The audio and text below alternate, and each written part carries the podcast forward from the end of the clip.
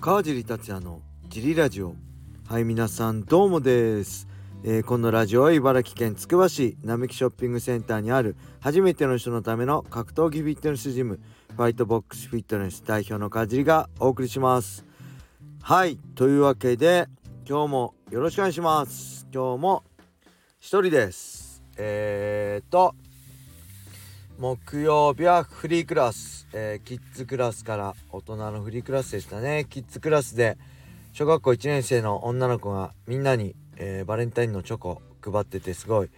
可愛らしかったですね。あのー、僕もいただきました。ありがとうございます。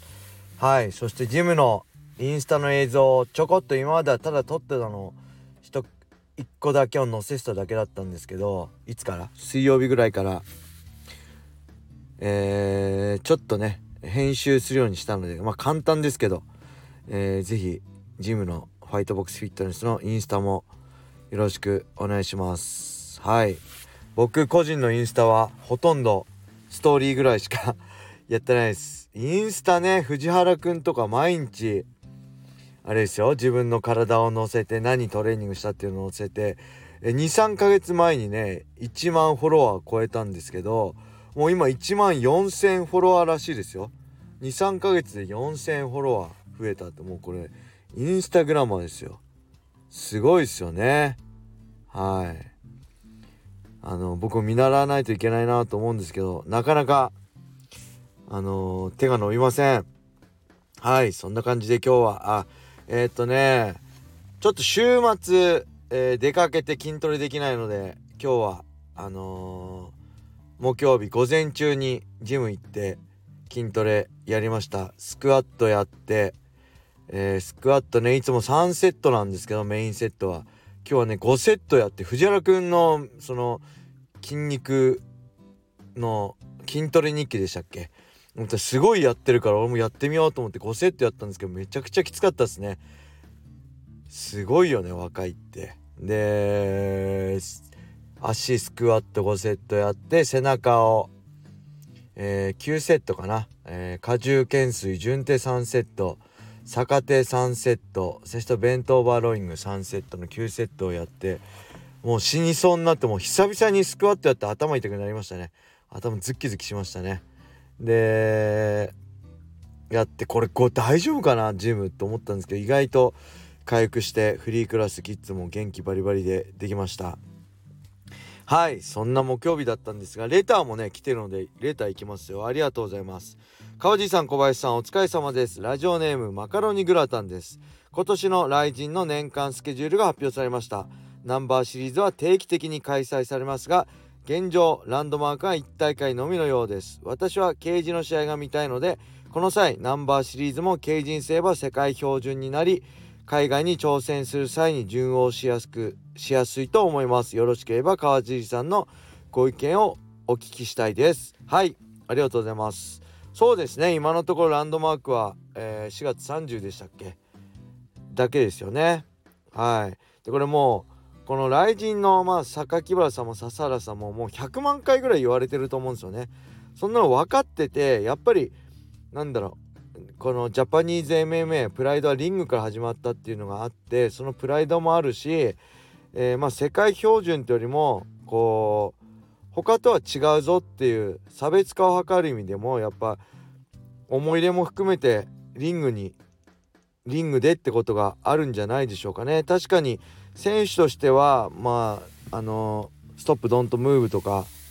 ね止められることだったり外にはみ出ることがないので形状がやりやすいとは思うんですけど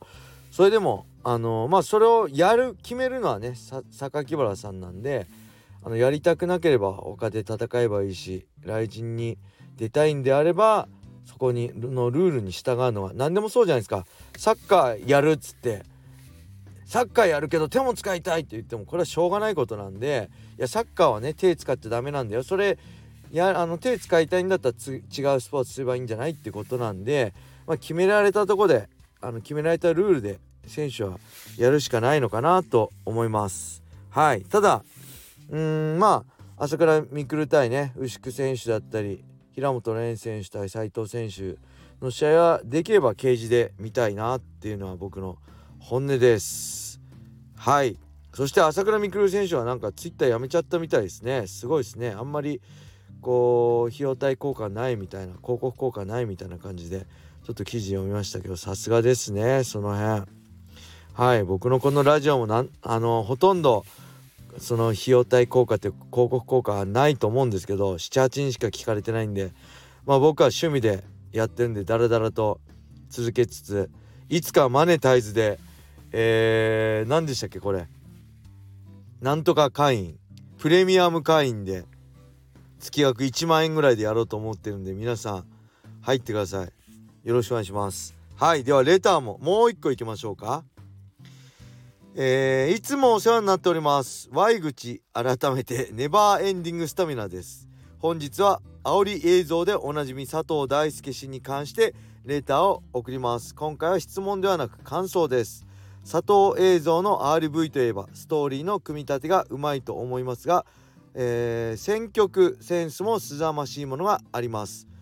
ロックからアニソンまで幅広いジャンルを網羅しているのもさることながらこの人にこの曲を持ってくるかというセンスが素晴らしいです。そのセンスが最も印象的だったのは実は川尻さんと青木さんでした。かっこ川尻さんが川尻あ川尻さんが日立の川尻海岸を走っているあれです。青川尻さんには、えー、ベルベット・アンダーグラウンドというバンドの「I'm Waiting for, for a Man」という曲を青木さんには「カイト」というバンドの「サンライト」という曲を当ててました。どちらも格闘技に合わせる曲とは程遠い印象があるのに違和感がなかったことに驚きました。私自身フジロックに毎年行くくらいの音楽好きですが川尻さんにロックレジェンドのベルベベルベットを合わせ青木さんに新進気鋭のカイトというバンドを合わせたことに佐藤さんの意図を感じています。文字数点点点またジムで点点点はいありがとうございます。ジムの会員さんです。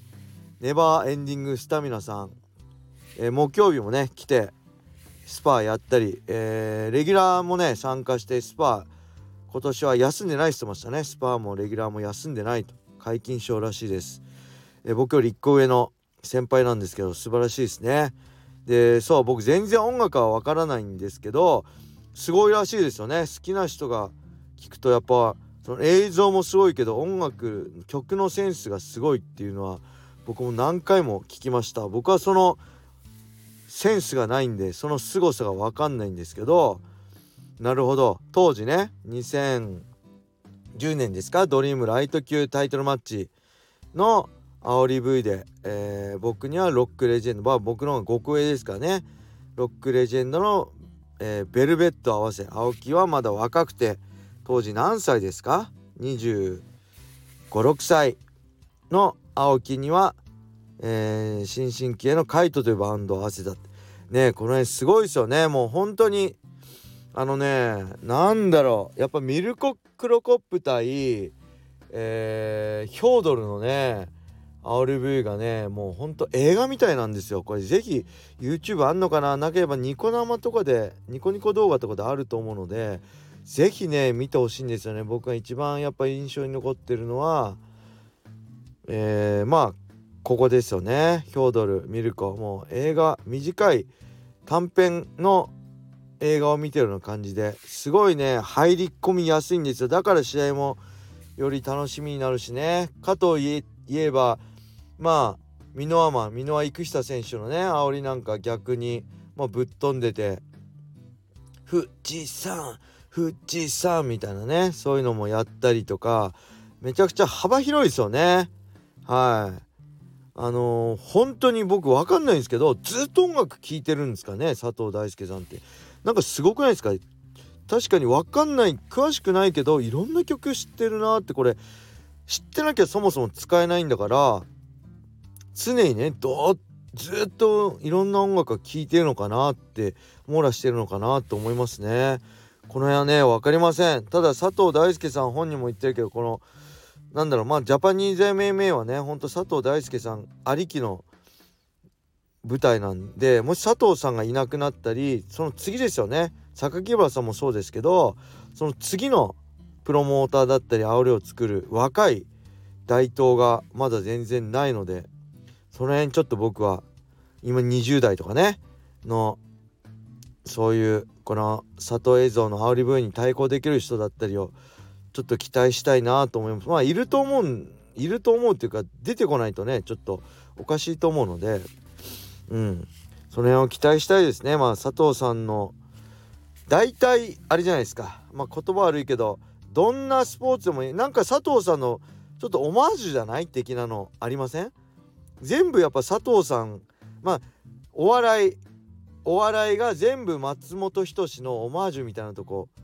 ってあるってよく言われるじゃないですか。それと一緒でそういう煽り V とかこういう映像って全部佐藤大輔のオマージュなんじゃないのってとこあるんで全く違うね。全く違う角度からのこう煽りだったり映像を作ってくれる